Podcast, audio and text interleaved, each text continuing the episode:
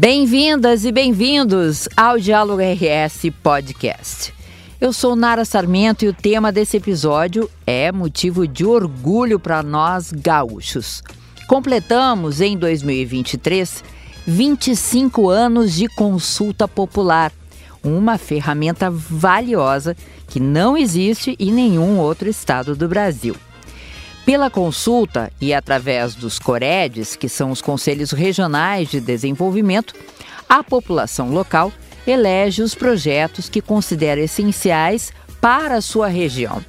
Nesse ano, o governo investiu 60 milhões na consulta popular, que ficou mais acessível aos cidadãos que puderam votar, inclusive pelo WhatsApp.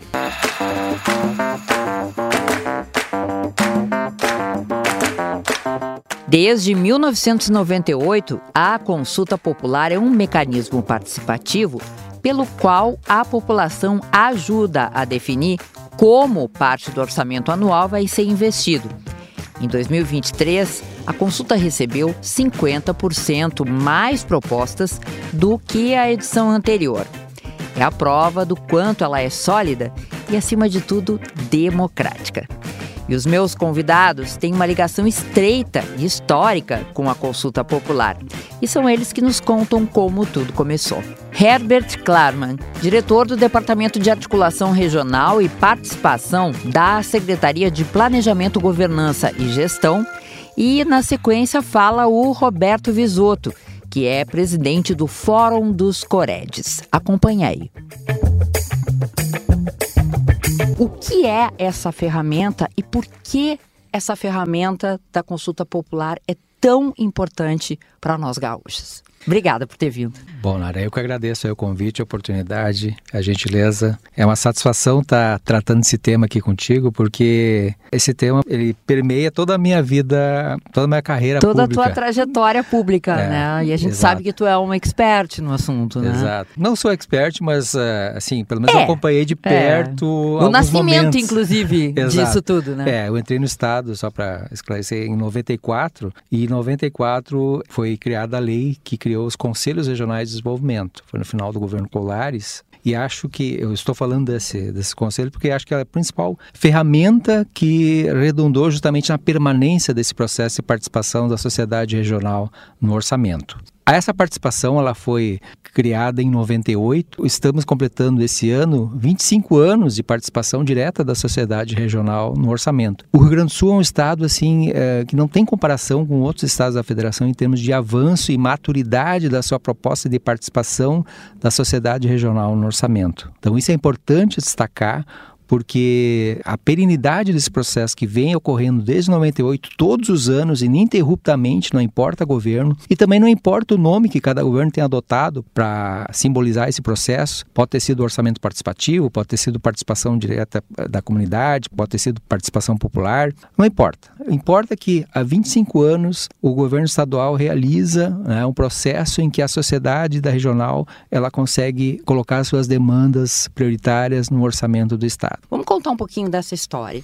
Surgiu no governo Brito, no momento em que havia a proposta do OP, né, do orçamento participativo. Como é, é que foi a... criado isso? os conselhos regionais já existiam, né? Já, os Coredes já, já, os Coredes já, existiam. existiam anteriormente, né? uhum. né? Já apresentavam demandas para o governo do estado, mas não tinha uma abertura normatizada de entrada no orçamento. Ou seja, aquelas demandas eram analisadas pelo governo e muitas vezes ou eram adotadas pelos órgãos ou acabavam ficando à margem. Então, a lei que foi criada em 98, ela é criada num momento um pouco antagônico, né, de disputa meio polarizada politicamente da de um lado, justamente é, o governo que estava então uh, à frente, que era o governo Brito, né?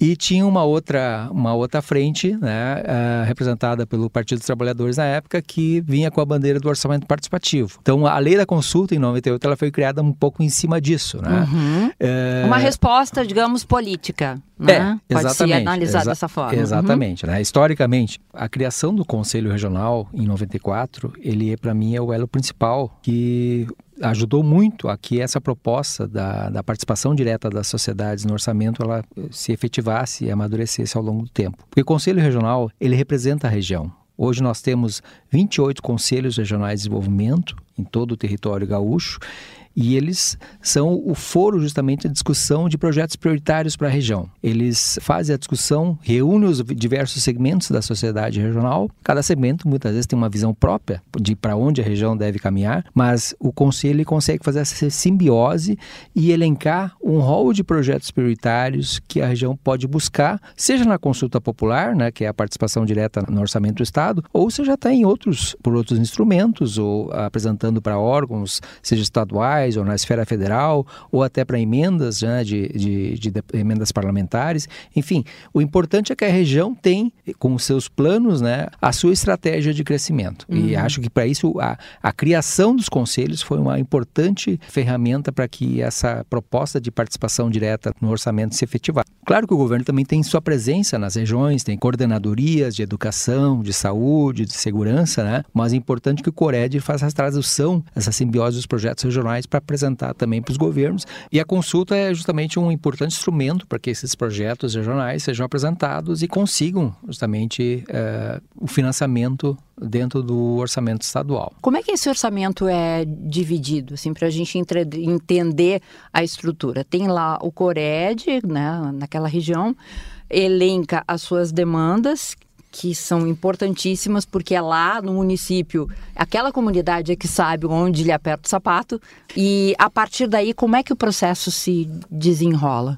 Bom, esse processo, assim, ao longo dos 25 anos, ele teve várias metodologias, né, várias formas de organização. Aí é, também, houve mudanças, né? cada governo tem a prerrogativa para adaptar seu modelo, mas atualmente nós estamos trabalhando com um modelo em que, desde 2019, o governo, junto com os Coredes, adotou uma questão de não incorporar mais na consulta popular as grandes áreas, né, saúde, educação e segurança, né, que uhum. correspondem hoje a quase dois terços do orçamento. Essas áreas tiveram importantes participações no passado, né, na consulta. Houve épocas em que não existiam até outras formas de financiamento né, desses órgãos. Isso distorcia também muitas vezes a, claro. o espaço de não discussão que não seja de outros legítimo. projetos. Exatamente, é, legítimo. Mas hoje a gente já tem uma, um outro formato de Estado. Exatamente, exatamente. Há uma série de investimentos que vêm sendo feitos, uhum. né? O, o Estado colocou as suas contas em dia. Enfim, nós temos uma outra capacidade fiscal e de investimento hoje, que é diferente. Então, realmente, dá para focar em outras demandas, né?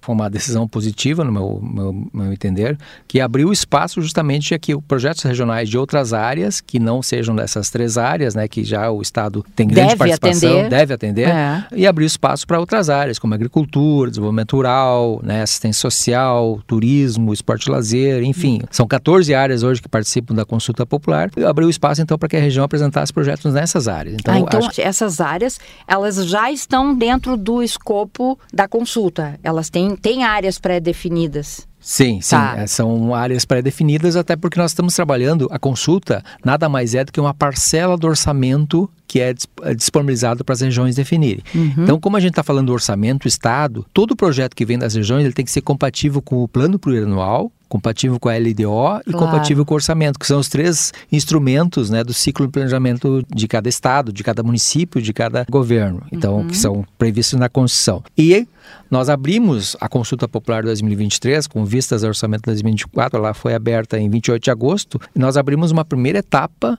justamente de apresentação de propostas da população. Então, qualquer cidadão podia acessar o site da Consulta Popular, consultapopular.rs.gov.br, acessava e criava uma proposta, criava uma ideia que queria ver atendida dentro da Consulta Popular. Tivemos mais de 850 propostas enviadas pelo site, nos 30 dias em que o site ficou aberto para essa apresentação, uhum. e essas propostas depois foram analisadas por uma equipe de técnicos do governo, com as secretarias envolvidas, né, analisando cada projeto na sua secretaria especificamente. E dessas 852 propostas, 534 foram deferidas e puderam ser encaminhadas para votação na consulta popular. Uhum. Tá?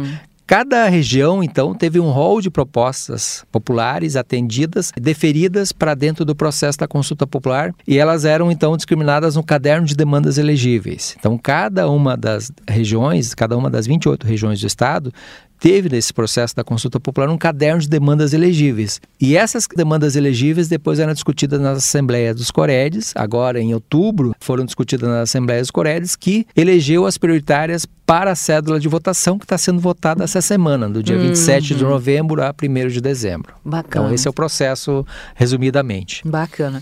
Bom, Herbert, para a gente fechar, o que que na tua visão significa nós gaúchos termos uma consulta popular? Eu acho assim, a consulta e não importa o nome que seja adotado nos diversos governos, ela é um patrimônio da sociedade gaúcha. E não tem experiência igual em nenhum estado da federação como essa participação direta que nós chamamos aqui de consulta popular. É, alguns governos estaduais até estão tentando construir propostas semelhantes, mas elas não têm um grau de maturidade tão grande como essa que nós temos aqui no estado do Rio Grande do Sul. E isso é um privilégio nosso. Não importa o modelo que cada estado, né, que cada governo queira adotar, mas sim justamente respeitar, digamos assim, essa trajetória dos próprios conselhos das sociedades regionais ali na busca justamente desses projetos para que sejam incorporados dentro do orçamento do Estado. Teve vários projetos já que tiveram assim uma trajetória muito grande de impacto regional, projetos que retratem a sociedade, os anseios da sociedade regional. E como tu falaste, é, é para mim é uma satisfação pessoal também. Eu sou geógrafo de formação, eu fiz o mestrado em desenvolvimento regional ainda lá no início, né, quando antes de entrar no, no governo estadual em 90, governo estadual em 94, e sempre venho acompanhando, mas alguns anos mais mais de perto, outros anos mais distantes, esse amadurecimento da proposta dos conselhos regionais de desenvolvimento e também da participação direta na, na no orçamento. A proposta como um todo dos conselhos, ela não, ela não se limita apenas à consulta popular. Para mim, eles são um importante instrumento de justamente de fazer esse debate regional, de representar a região, de buscar esses projetos estratégicos para o desenvolvimento, desenvolvimento da região. Então, acho que esse, esse é o papel fundamental deles até, que perpassa um pouquinho até a própria consulta popular. E a consulta como um todo, acho que ela é, como eu disse, esse patrimônio que o Estado do Rio Grande do Sul tem, né, do amadurecimento dessa proposta que vem lá ainda dos anos 90 e que acho que criou uma, um acúmulo suficiente para que né, seja levado em conta por qualquer governo, né, qualquer governante que, que venha, com certeza vai ter que respeitar esse, essa trajetória já já de anos né, que os próprios conselhos têm as, e a população regional tem. Ou seja, vida longa a consulta popular. Vida é longa isso? a participação, a consulta popular e a, essa discussão das regiões. O Cored tem esse lado muito bacana que é fazer com que a sociedade civil participe. Eu não sou membro do governo, eu, eu sou um cidadão aqui, sou policial civil, é, sou, sou comissário de polícia, então, e sou da sociedade. Então, a gente está aqui participando, assim como tantos outros que estão participando do, dos Coredes ao longo do, é, do, do, estado todo aí, fazem, fazem disso uma, uma missão, uma missão aí de ajudar aqui. A gente não ganha nada para ser presidente de tudo isso, nós não temos salário, a gente não tem remuneração pecuniária, mas a gente faz isso porque a gente tem um envolvimento com a sociedade, a gente gosta de fazer isso com, de coração mesmo. Que bacana. São 25 anos de consulta popular e desse tempo tu participou de bastante coisa. Né? Então, ver esse, um projeto desses sendo concretizado, o que, que significa para ti como líder né, de Cored e agora na presidência do fórum e um exemplo de, de projeto que tenha se efetivado? É, o início da consulta popular, 25 anos atrás, ela se deu numa discussão é, foi um choque que houve com, com relação ao. Nós tínhamos o orçamento participativo, e que também era uma boa ferramenta que tinha de, participação da sociedade. A diferença do orçamento participativo para a consulta popular foi justamente isso. A, a consulta popular ela não pertenceu a, a, um grupo político. A consulta popular ela foi abraçada pela sociedade, com integrantes de diversos setores da sociedade, diversas matizes políticas, uh, ideológicas, uh, religiosas, todos aderiram à consulta popular. E a consulta popular tem uma história muito bonita, porque no início dela ela foi instigando a população a participar e houve grandes movimentos. Nós tivemos é, regiões do estado aqui que são maravilhosas, assim, a, a, a, o que foi toda essa mobilização de pessoas buscando aquele desenvolvimento da sua região, e isso transforma o estado do Rio Grande do Sul num estado sui generis na questão de, de discussão de desenvolvimento e, e, investimento do orçamento público. Só lembrando, é 25 anos de consulta popular, mas 32 anos de conselhos regionais de desenvolvimento. Uhum, os Coréis são anteriores, né? Uhum. É, bem, antes da consulta popular. O que, que acontece? nós tivemos momentos gloriosos, quando nós tínhamos a educação, a saúde e a segurança, por exemplo, que estavam, eh, que vinham para a discussão dos conselhos regionais de desenvolvimento, a Brigada Militar e a Polícia Civil, por muitos anos, as viaturas que eles conseguiam nas suas regiões, elas adivinham da consulta popular. Era uma escolha que a comunidade fazia, se escolhia, então, poxa, lá, lá no município de Ibirubá, nós, nós precisamos é de uma viatura para a Brigada Militar e uma viatura para a Polícia Civil se votava, se escolhia isso, obviamente que é, é uma eleição, disputava contra a saúde, disputava contra a educação, disputava contra a agricultura, contra outros projetos de desenvolvimento, da ciência e tecnologia, por exemplo, e ganhava. Então, se ganhava, os municípios, muitos deles foram agraciados com veículos de bombeiro, por exemplo, aqui na minha cidade, eu resido na cidade de Itapera, uma cidade de 11 mil habitantes, mas que tem um grupo de cidades que muito próximas aqui, que são a 8, 10, 12, 15 quilômetros aqui, então nós temos aqui uns, uns 7, 8 municípios que são muito próximos, e nenhum deles tinha um carro de bombeiro, por exemplo. E nós lutamos e batalhamos e conseguimos, numa parceria, a prefeitura entrava então com a estrutura e nós precisávamos do, do caminhão do, do caminhão bomba. E foi-se a votação. E se votou, o município aqui e a região votou e optou, então, para que a gente tivesse um caminhão de bombeiro. E esse caminhão de bombeiro até hoje ele está aqui salvando vidas, então, a consulta popular, eh, ela é gloriosa, ela tem maravilhas que foram feitas, assim, com a participação da população. A população indo lá, pegando a cédulazinha e escolhendo, oh, eu quero isso para minha região.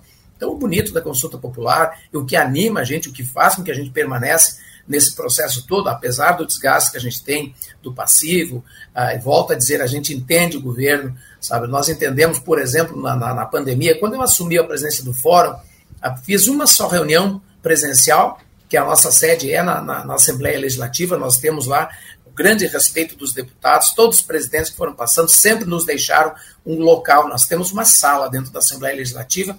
Até a pandemia nos ensinou que nós precisamos evoluir. Então, houve evolução, eh, nós evoluímos como pessoa, nós tínhamos um passivo de 30 milhões que nós acertamos com o governador Eduardo Leite que esse, que esse recurso fosse destinado para a saúde. Aquele momento ensejava que nós liberássemos esse recurso para a compra de vacinas, para a compra de leitos, e isso nós fizemos. E eu fico emocionado porque a gente via pessoas uh, morrendo e nós não tínhamos leito.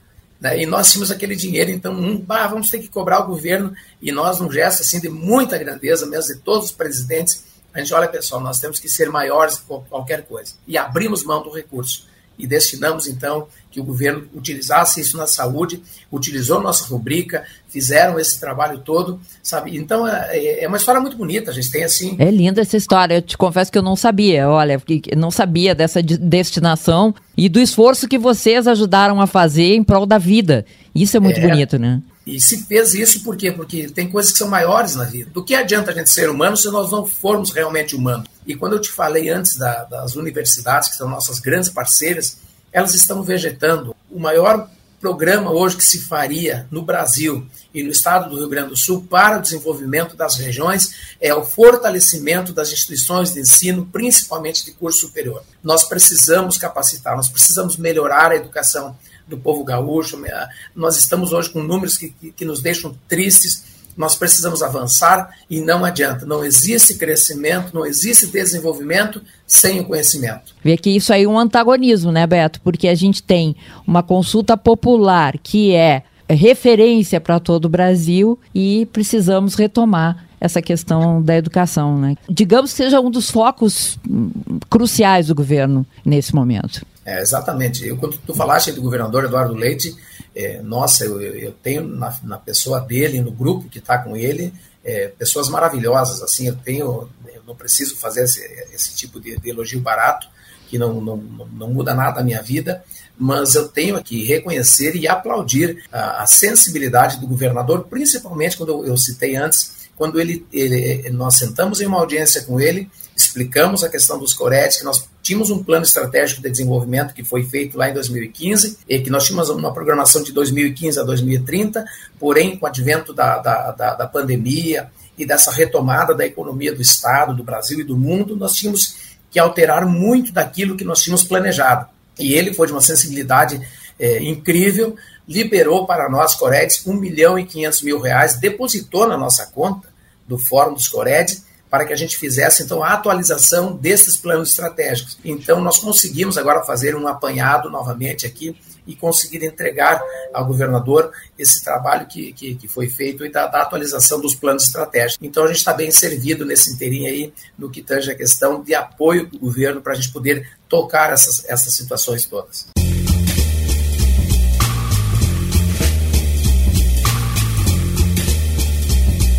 Diálogo RS fica por aqui. Lembrando que todos os nossos conteúdos estão disponíveis no YouTube do Governo do Estado e nas plataformas da Rádio Web e Spotify.